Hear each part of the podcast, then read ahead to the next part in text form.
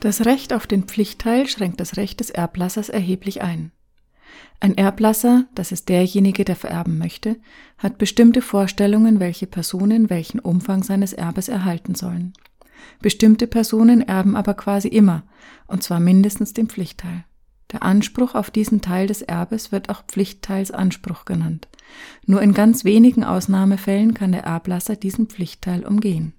Grundsätzlich erbberechtigt sind in erster Linie die Kinder und der Ehepartner oder der eingetragene Lebenspartner des Vererbers. Gibt es keine Nachkommen oder sind diese bereits verstorben, sind auch die eigenen Eltern pflichtteilsberechtigt. Es ist ein großer Irrtum, dass in einem Testament oder Erbvertrag dieser Pflichtteilsanspruch ausgesetzt werden kann. Das ist so einfach nicht möglich. Anders formuliert, den Pflichtteil erhalten erbberechtigte Personen fast immer. Der Pflichtteil besteht aus der Hälfte des gesetzlichen Erbteils. Der gesetzliche Erbteil setzt sich wiederum zusammen aus dem vorhandenen Bargeld sowie aus dem errechneten Wert, juristisch Verkehrswert, des gesamten Erbes.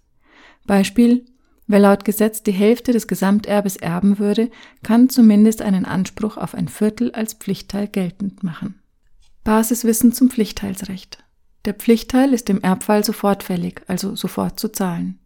Problematisch ist dieser Umstand für die anderen Erben vor allem dann, wenn das ganze Vermögen in Immobilien steckt oder im Ausland liegt. Denn auszahlbar ist der Pflichtteil nur in Bar. Durch die Übertragung eines Ferienhäuschens in der Toskana ist der Pflichtteilsanspruch also nicht erfüllbar. Übrigens kann zudem noch ein sogenannter Pflichtteilsergänzungsanspruch vorliegen. Er wird allerdings nicht aus dem beim Erbfall bestehenden Nachlass berechnet, sondern aus bestimmten Schenkungen des Vererbers.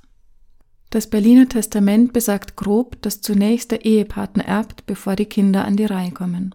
Stirbt also ein Elternteil, erhält der andere Ehepartner alles und die Kinder nichts bis auf den Pflichtteil. Denn das Berliner Testament schließt den Anspruch auf den Pflichtteil nicht aus. Fordern die Kinder den Pflichtteil wirklich ein, bringt das den überlebenden Partner häufig in die Bredouille. Meist steckt das gesamte Vermögen in einer Immobilie und in wenig bzw. zu wenig Barvermögen. Der Gesetzgeber hat für diesen Fall die Möglichkeit geschaffen, den Pflichtteil stunden zu können. Den Pflichtteilsanspruch verwirken kann man nur in wenigen Ausnahmenfällen. Dazu gehören schwerwiegende Straftaten des Pflichtteilberechtigten an dem Vererber oder an einer diesem nahestehenden Person, zum Beispiel versuchter Mord oder schwere Körperverletzung. Auch wer grundsätzlich eine rechtskräftige Verurteilung wegen einer Straftat erhalten hat und dabei zu einer Freiheitsstrafe von mehr als einem Jahr ohne Bewährung verurteilt wurde, kann unter Umständen nicht mehr pflichtteilsberechtigt sein. Dabei muss nachgewiesen werden, dass es für den Erblasser unzumutbar ist, dass der straffällige Nachkomme noch einen Anteil am Nachlass erhält. Eine häufige Bitte an den Anwalt. Diese oder jene Person soll den Pflichtteil nicht bekommen. Begründung? Mit ihr habe ich seit Jahrzehnten keinen Kontakt. Oder ich kenne diese Person gar nicht. Ich war noch ganz klein als so nachvollziehbar es sein mag, dass bei einer völligen Entfremdung der Wunsch nach Entzug des Pflichtteils besteht, so eindeutig ist das Gesetz. Eine Entfremdung reicht nicht als Begründung aus. Unter Umständen kann es für Erblasser und Erben sinnvoll sein, auf den Pflichtteilsanspruch zu verzichten. Ein Grund kann sein, die zu erwartende Erbschaftssteuer minimieren zu wollen. Als Gegenleistung für den Pflichtteilsverzicht einigt man sich gerne auf eine Abwendung. Wer auf den Pflichtteil verzichtet, erhält im Gegenzug sofort einen Anteil am Vermögen der Eltern. Ein Pflichtteilsverzicht muss zwingend beim Notar erfolgen. Trotzdem, es gibt auch weniger stichhaltige Begründungen, die im Einzelfall zum Ausschluss des Pflichtteils führen können. Ein Beispiel könnte sein, wenn die Person einen extrem verschwenderischen Lebensstil führt.